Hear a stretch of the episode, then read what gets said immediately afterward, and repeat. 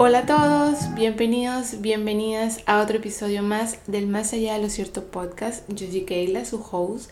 Espero que estén teniendo un lindo mes de agosto. Yo sé que ya estamos en la segunda semana del mes, pero han estado pasando tantas cosas y también he estado reestructurando tantas cosas en mi vida y parte de ello era el podcast y por eso he estado algo desaparecida por acá.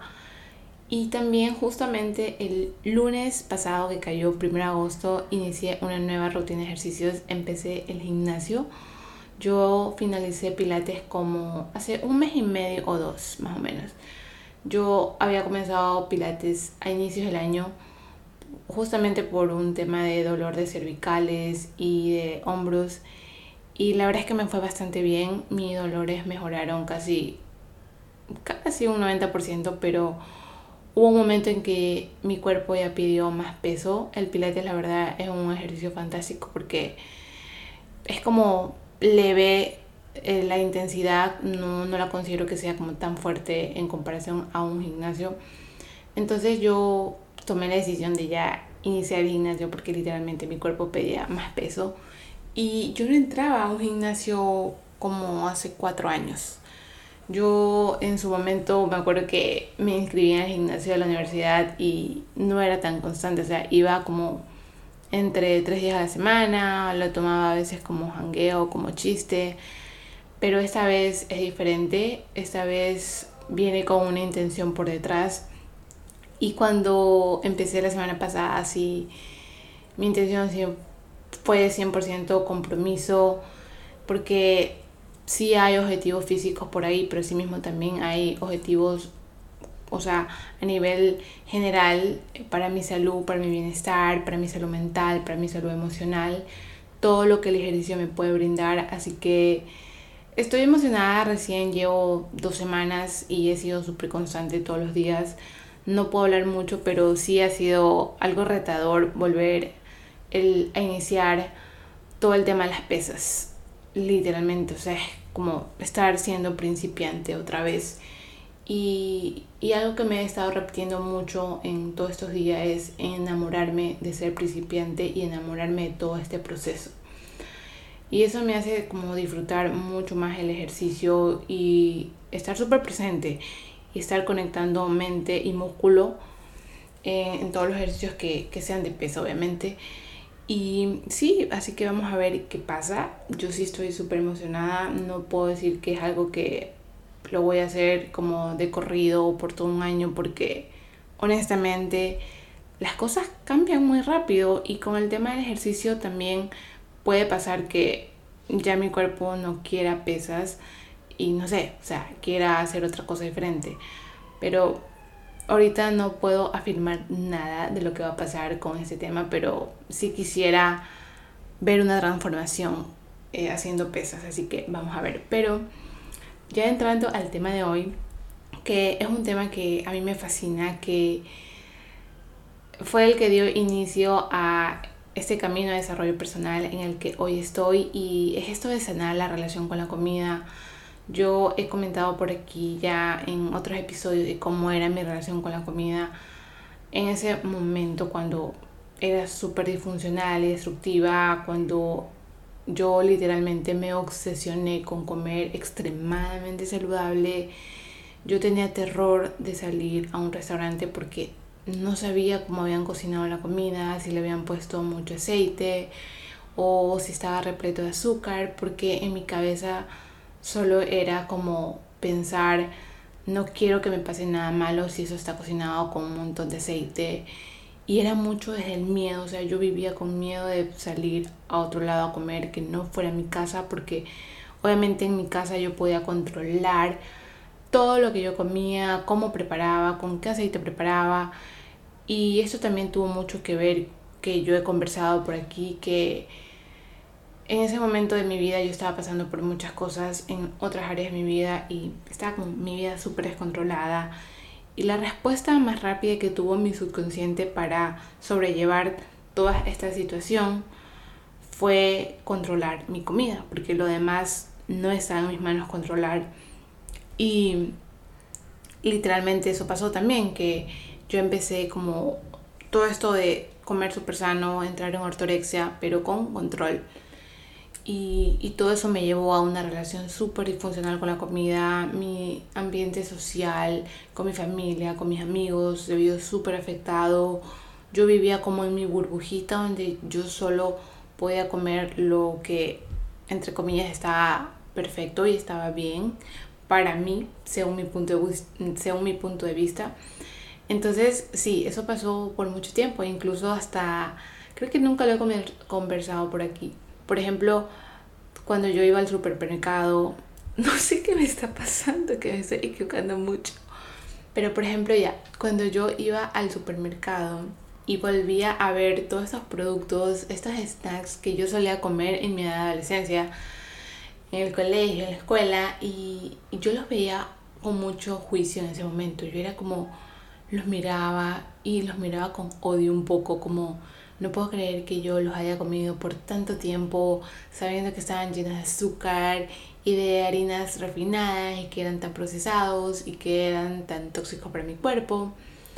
Y, y sí, o sea, que las galletas Oreo, que las galletas de acá, que los maduritos, que los chifles, o sea, entrar al supermercado era para mí y ir por ese pasillo de los snacks era como no los pienso volver a comer jamás. O sea, imagínense que, que era eso, o sea, en mi mente tan limitada, pero hoy en día ya es todo tan diferente. Y puedo decir que este tema lo tengo súper bien integrado y súper bien sanado, casi un 80%, porque cuando me refiero a que lo tengo súper bien integrado, sí, estoy como en un lugar muy diferente en el que yo estaba pero tampoco es que tengo todo figurado y que en cualquier momento sí puedo tener alguna recaída con la comida, pero ya tengo herramientas que me ayudan a salir mucho más rápido ahí y no quedarme por tanto tiempo en ese lugar tan oscuro, tan débil que uno cae con la relación con la comida. Y, y creo 100% que es nuestra responsabilidad educarnos y trabajar en sanar de raíz nuestra relación con la comida porque no hay otra. Porque nadie nunca puede evitar la comida. Nosotros como humanos necesitamos comer todos los días porque la comida es nuestra gasolina. Gracias a ella recibimos salud, recibimos nutrientes, recibimos bienestar, vitalidad, vida, o sea, recibimos tantas cosas maravillosas para poder funcionar nosotros como seres humanos. Así que no es como que cualquier persona puede decir a partir de hoy no voy a comer más. O sea, eso no puede pasar, ¿verdad? Así que está como... Es, así que es súper importante el tema de sanar nuestra relación con la comida. Y asimismo, el tema de, de todo esto se relaciona con la relación con el cuerpo, porque cuando empezamos por ese lado de sanar nuestra relación con la comida, por efecto se mejora nuestra relación con nuestro cuerpo. Entonces es un efecto doble y súper interesante que se da. Así que por eso hoy te quiero compartir los tips que a mí me ayudaron a traspasar este proceso y que hoy en día yo puedo decir que lo vivo más tranquilo, más en paz, más feliz, con más gozo, con más disfrute. O sea, ¿quién no quiere eso, estar en eso con su relación con la comida? Y el primer punto que yo sé que está por todos lados, o si no lo has escuchado, pero es súper cliché, de no categorizar a la comida como buena o mala, porque la comida no tiene moral.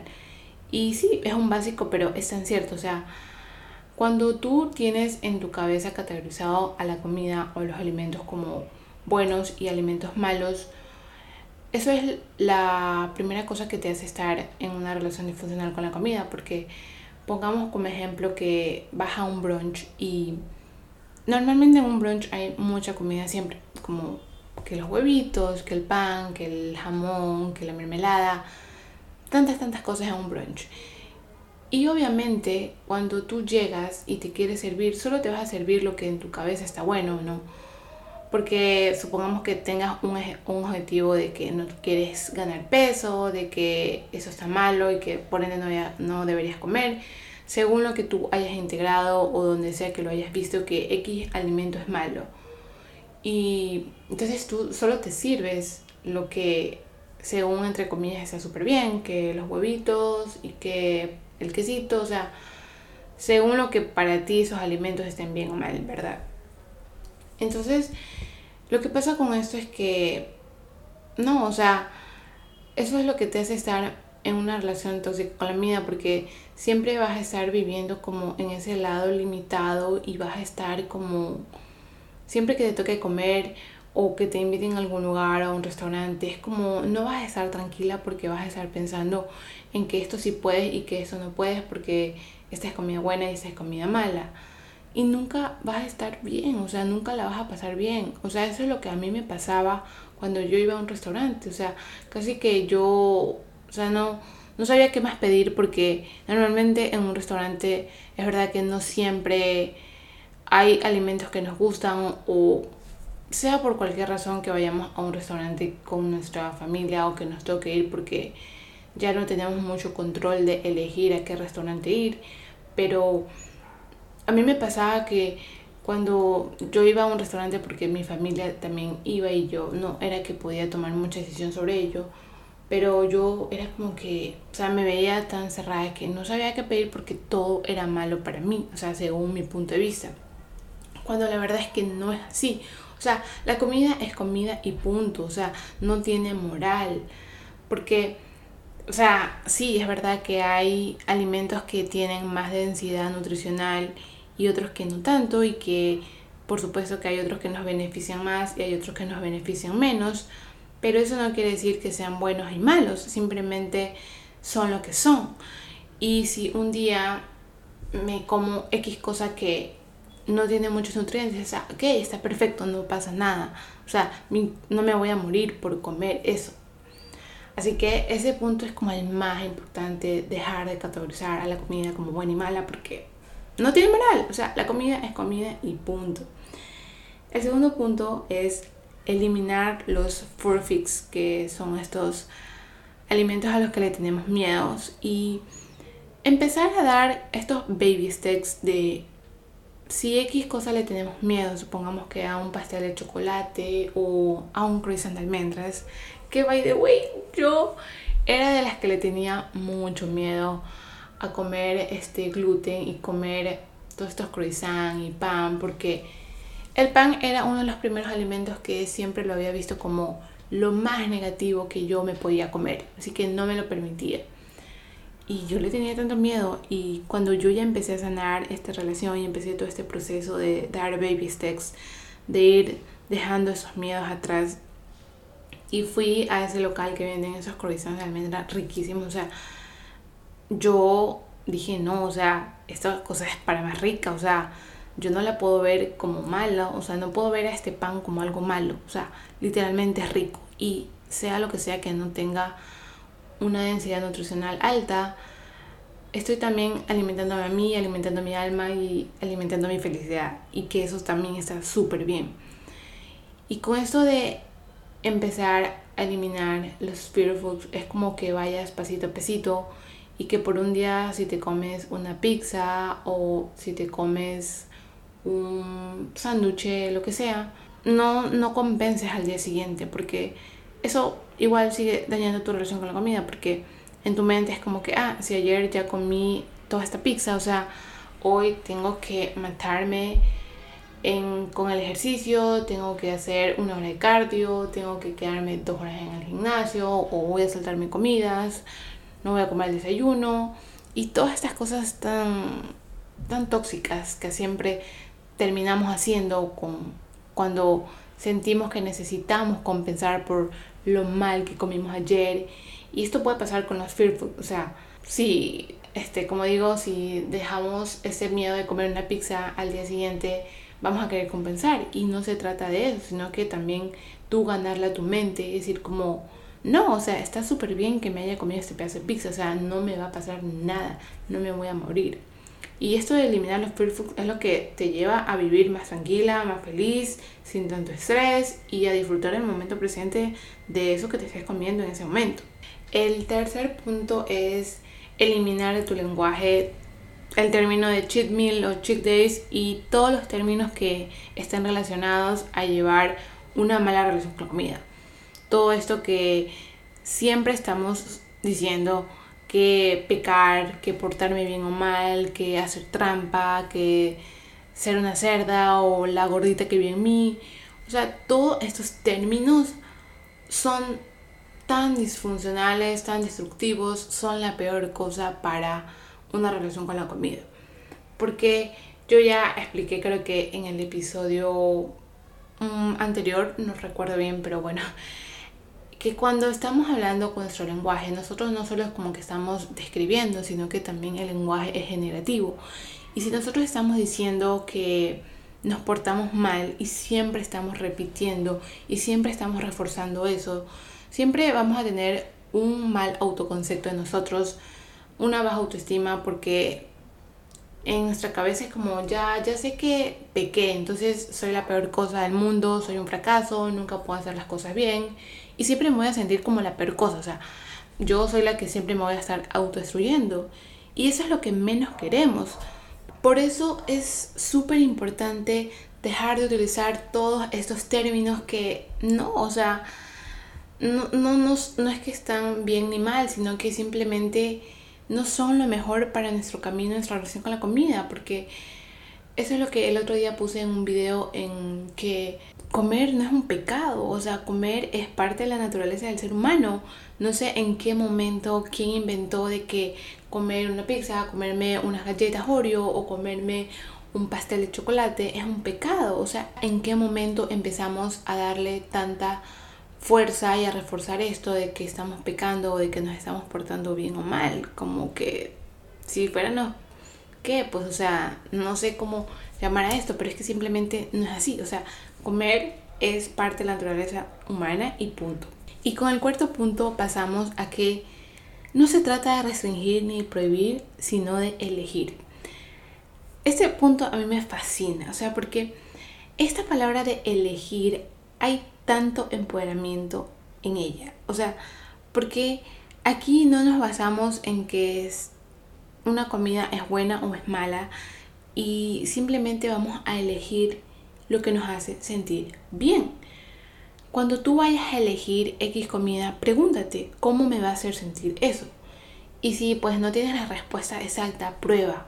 A la final, en esta vida todo es prueba y error y si nos equivocamos, no pasa nada nosotros podemos llevar el lema de la canción de Bad que a mí me fascina, la de Ojitos Lindos, cuando él habla, equivocarse es bonito porque los errores son placeres, literalmente. Así que con este tema de, de elegir cierta comida y ir viendo cómo nos vamos sintiendo. O sea, sí, yo puedo decir, me voy a comer un pastel de chocolate y me hizo sentir mal, o sea, me inflamó, me hinchó, X cosa que me haya pasado, que me haya dado dolor de barriga o dolor de cabeza, no lo vuelvo a comer más porque literalmente ya es un aviso de mi cuerpo de que no lo tolera, de que no lo quiere. Y así mismo pasa con, por ejemplo, hay personas que le va súper mal con el brócoli y la coliflor, que los hincha demasiado. Sí, hay personas que les va súper mal con, con esos alimentos. Pero, por ejemplo, a mí me va súper bien con ambos. O sea, yo no tengo ningún problema con el brócoli ni la coliflor pero ahí es en el momento donde tú puedes elegir qué comer y qué no comer. Y ya no se trata tanto de me voy a prohibir esto porque está malo, sino que yo elijo no comer esto porque no me hace bien. Yo creo que el otro día expliqué también la ley de la reciprocidad, que también yo lo aprendí con una coach, que ella nos explicó que con los alimentos, con la comida, hay esta ley de reciprocidad que cuando uno come, por decir ya, voy a poner el ejemplo de los doritos. Supongamos que tú te comes esos doritos y pues, o sea, te dolió la barriga, te dolió la cabeza, te sentiste, o sea, de lo peor, o sea, en tu vida te quieres volver a comer los doritos. Eso ya es un aviso de tu cuerpo que no le va bien esos alimentos. O sea, entiéndelo así y punto. Y no se trata ya tanto de restringir ni de prohibir, sino que estás desarrollando esta conciencia de cómo te cae cada alimento en tu cuerpo y aprendes a tomar decisiones desde ahí, desde ese lugar. Por ejemplo, a los carbohidratos no los podemos eliminar así por completo de la noche a la mañana y nunca más volver a comer un carbohidrato, porque los carbohidratos son la fuente de energía más grande para nuestro cuerpo. Y si tú no te los permites, por eso luego surgen los atracones, los famosos atracones, porque cuando estás en ese estado de restricción, entras también en, esto, en ese círculo vicioso de restricción, atracón, restricción, atracón, porque tú misma te estás prohibiendo alimentos. Pero de nuevo, este punto es súper importante, lo de elegir. Cuando tú eliges qué comer, tú ya te empoderas porque sabes qué te hace bien y qué no te hace bien.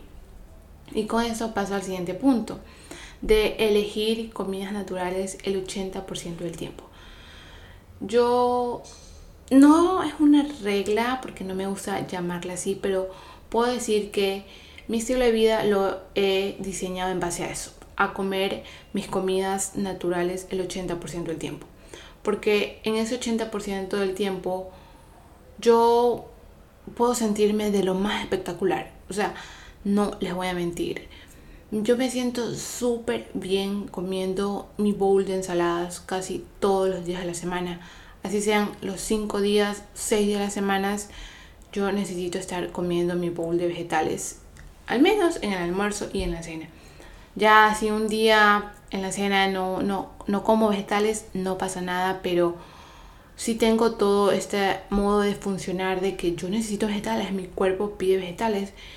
Y algo lindo que pasa también cuando tú inicias ese estilo de vida de comer súper saludable y súper rico y súper healthy, es que tu cuerpo, tu paladar te pide esos alimentos y cada vez te deja de pedir tantos alimentos procesados y de nuevo no es porque esté mal comer esos alimentos procesados, comer esa galletita, comer ese heladito, lo que sea, pero es que tu paladar mismo te está pidiendo más vegetales.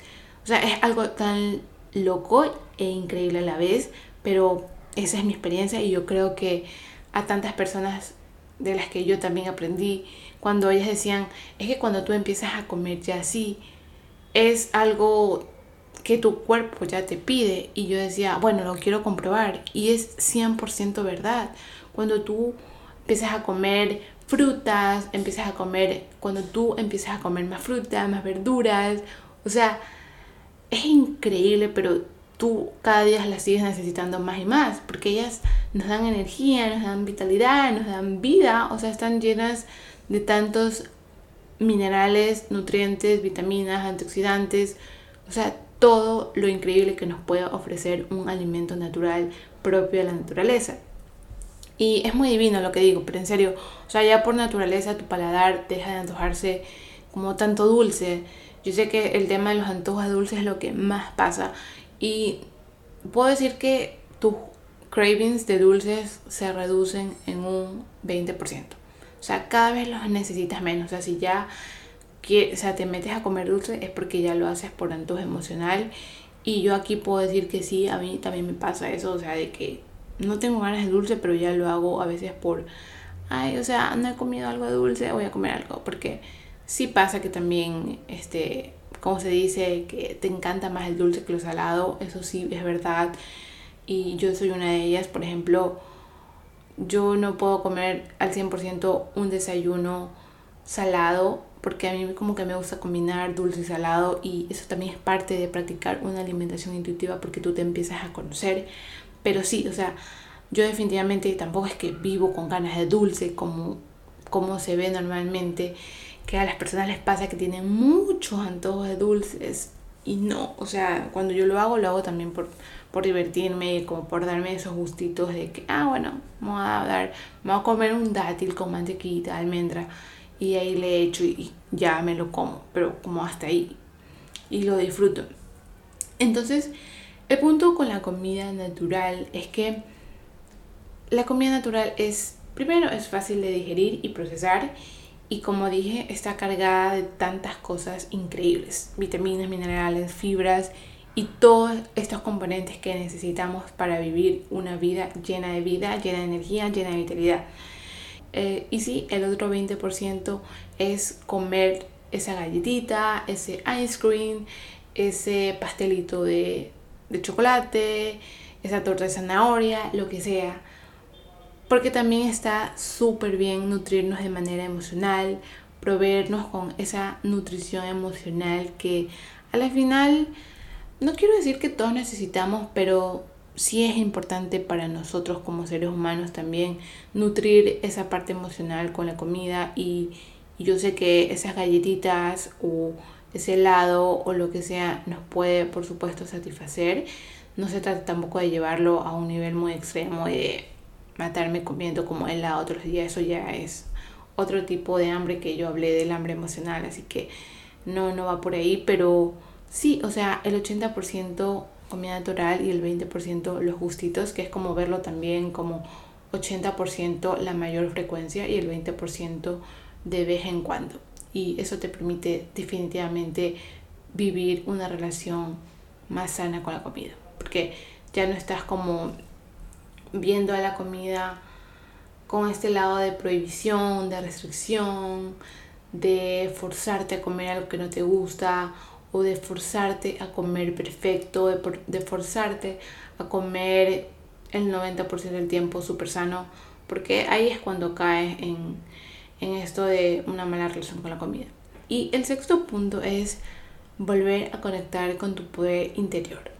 Sí, este punto es súper clave porque aquí es cuando tú te dices, sí, yo me merezco sentir bien y por eso voy a elegir lo mejor para mí. Porque cada una de tus decisiones requiere tu poder. Punto. Porque si eliges comerte una ensalada o desayunar fruta o desayunarte un cereal con leche, al final es tu decisión, no es la culpa de nadie más. O sea, no es la culpa de tu mamá, no es la culpa de tu pareja, porque a veces nos victimizamos tanto como decir, sí, es que a mi mamá no le gusta preparar ensaladas o a mi novio no le gusta comer así super healthy. Y es como nos estamos victimizando cuando nosotras mismas podemos tomar por elección propia qué hacer con nuestra vida y, y qué le vamos a dar a su cuerpo. O sea, es hacerlo por ti y para ti. Y tomar decisiones conscientes de ese lugar, de me amo, me respeto y lo voy a hacer por y para mí. Si yo elijo comer un plato de ensaladas todos los días, así sea por cuatro días o cinco días a la semana, lo voy a hacer por y para mí y no importa tanto el resto. Y no es tanto de ser egoísta, pero es que no podemos, nosotros nunca podemos velar por el camino de nadie más. O sea, esto lo hablé en el tercer episodio, de que nosotros nunca podemos estar como en la vida de los demás diciéndoles qué hacer. O sea, cada persona vive su vida de la manera que quiere vivir. Y sí, o sea, si esa persona no te quiere acompañar a comer saludable, es problema de él, pero no, no es problema tuyo. Entonces, tú, si tú quieres empezar a comer más sano, empezar a comer más healthy, en comer, empezar a comer más frutas, más vegetales en tus comidas, tú lo puedes hacer por ti y, y de ahí tú puedes inspirar a los demás. Pero devuélvete a tu poder interior. Tú tienes el poder de tomar decisiones por ti, para ti. Así que es súper clave que dejes de victimizarte que no puedes comer esto porque tu pareja no quiere, no quiere comer eso. O sea, no, o sea, vuelve a ti, reconéctate con ti y reconéctate con tu para qué quieres comer saludable. Y un punto extra que también quiero aportar aquí es que la mentalidad con la que comemos importa más que lo propio que comemos. Porque si estamos como comiendo con todos estos pensamientos de esto es súper malo, no, yo no debería estar comiendo esto, o sea, no, esto me va a hacer daño, esto no es bueno para mí, o sea, tantas cosas, o sea, estamos a veces comiendo con estas emociones de frustración, de angustia, de miedo, de terror. Definitivamente a nuestro cuerpo le termina por afectar, empezamos a elevar nuestro cortisol porque como que tu cuerpo está en ese estado de alerta, poniéndole más atención a eso, de, a tus pensamientos, a cómo traspasar toda esa ansiedad, todo ese estrés de no poder estar comiendo algo perfecto o de no estar comiendo algo sano, entre comillas, y, y no estar prestando tanta atención a la digestión y muchas cosas como que no tan buenas pasan por ese lado. Así que es súper importante el tema de, cómo estamos comiendo, o sea, con qué energía estamos comiendo, qué pensamiento estamos teniendo alrededor de la comida en ese momento. Porque no queremos estar pensando nada de lo que ya dije, de estar pensando de que no está bien comer esto, de que no está de que nos estamos portando mal. No, no, no, nada de eso. O sea, cuando vayamos a servirnos nuestro plato de comida y tengamos enfrente cualquier cosa que tengamos enfrente, sea un plato de vegetales, sea un pollito, sea lo que sea, comerlo con gracia, comerlo con gusto y con disfrute de que gracias por poder tener la posibilidad y tener la, el gozo de poder alimentarme. Y punto, o sea, no darle tanto poder ni como que tanta vida a todos esos pensamientos. Y entonces, sí, como ya libérate de toda la obsesión y la restricción con ver a la comida así súper mal. O sea, si tú de verdad quieres sanar tu relación con la comida, quieres estar tranquila, quieres estar en paz, quieres estar feliz en cualquier momento de tu vida, o más bien todos los días de tu vida, empieza por todos los puntos que te dije. Da pasito a pasito porque yo sé que esto no es nada fácil. O sea, si a mí me tomó como bastante tiempo y con eso no quiero decir que a ti también te va a tomar muchísimo tiempo o poco tiempo porque a la final para cada persona es relativo el tiempo que le lleva sanar su relación con la comida. Pero sí te puedo decir que cuando tú te comprometes a que tu relación con la comida cambie, solo pasa eso porque tú le das energía a que eso sí pase, porque tú alimentas, tú nutres, tú cultivas lo mejor para ti y para tu relación con la comida. Así que espero que empieces de a poquito porque créeme que sanar tu relación con la comida es lo mejor que te puede pasar y te cambia la vida literalmente. Estás más presente en tu día a día, puedes estar más para tu familia, para tu pareja, para tu novio, para tus amigas, para lo que sea. Así que no, o sea, es que no puedo decir todo lo que ganas al otro lado de sanar tu relación con la comida. O sea, yo hoy puedo decir que estoy súper, súper feliz con mi relación con la comida.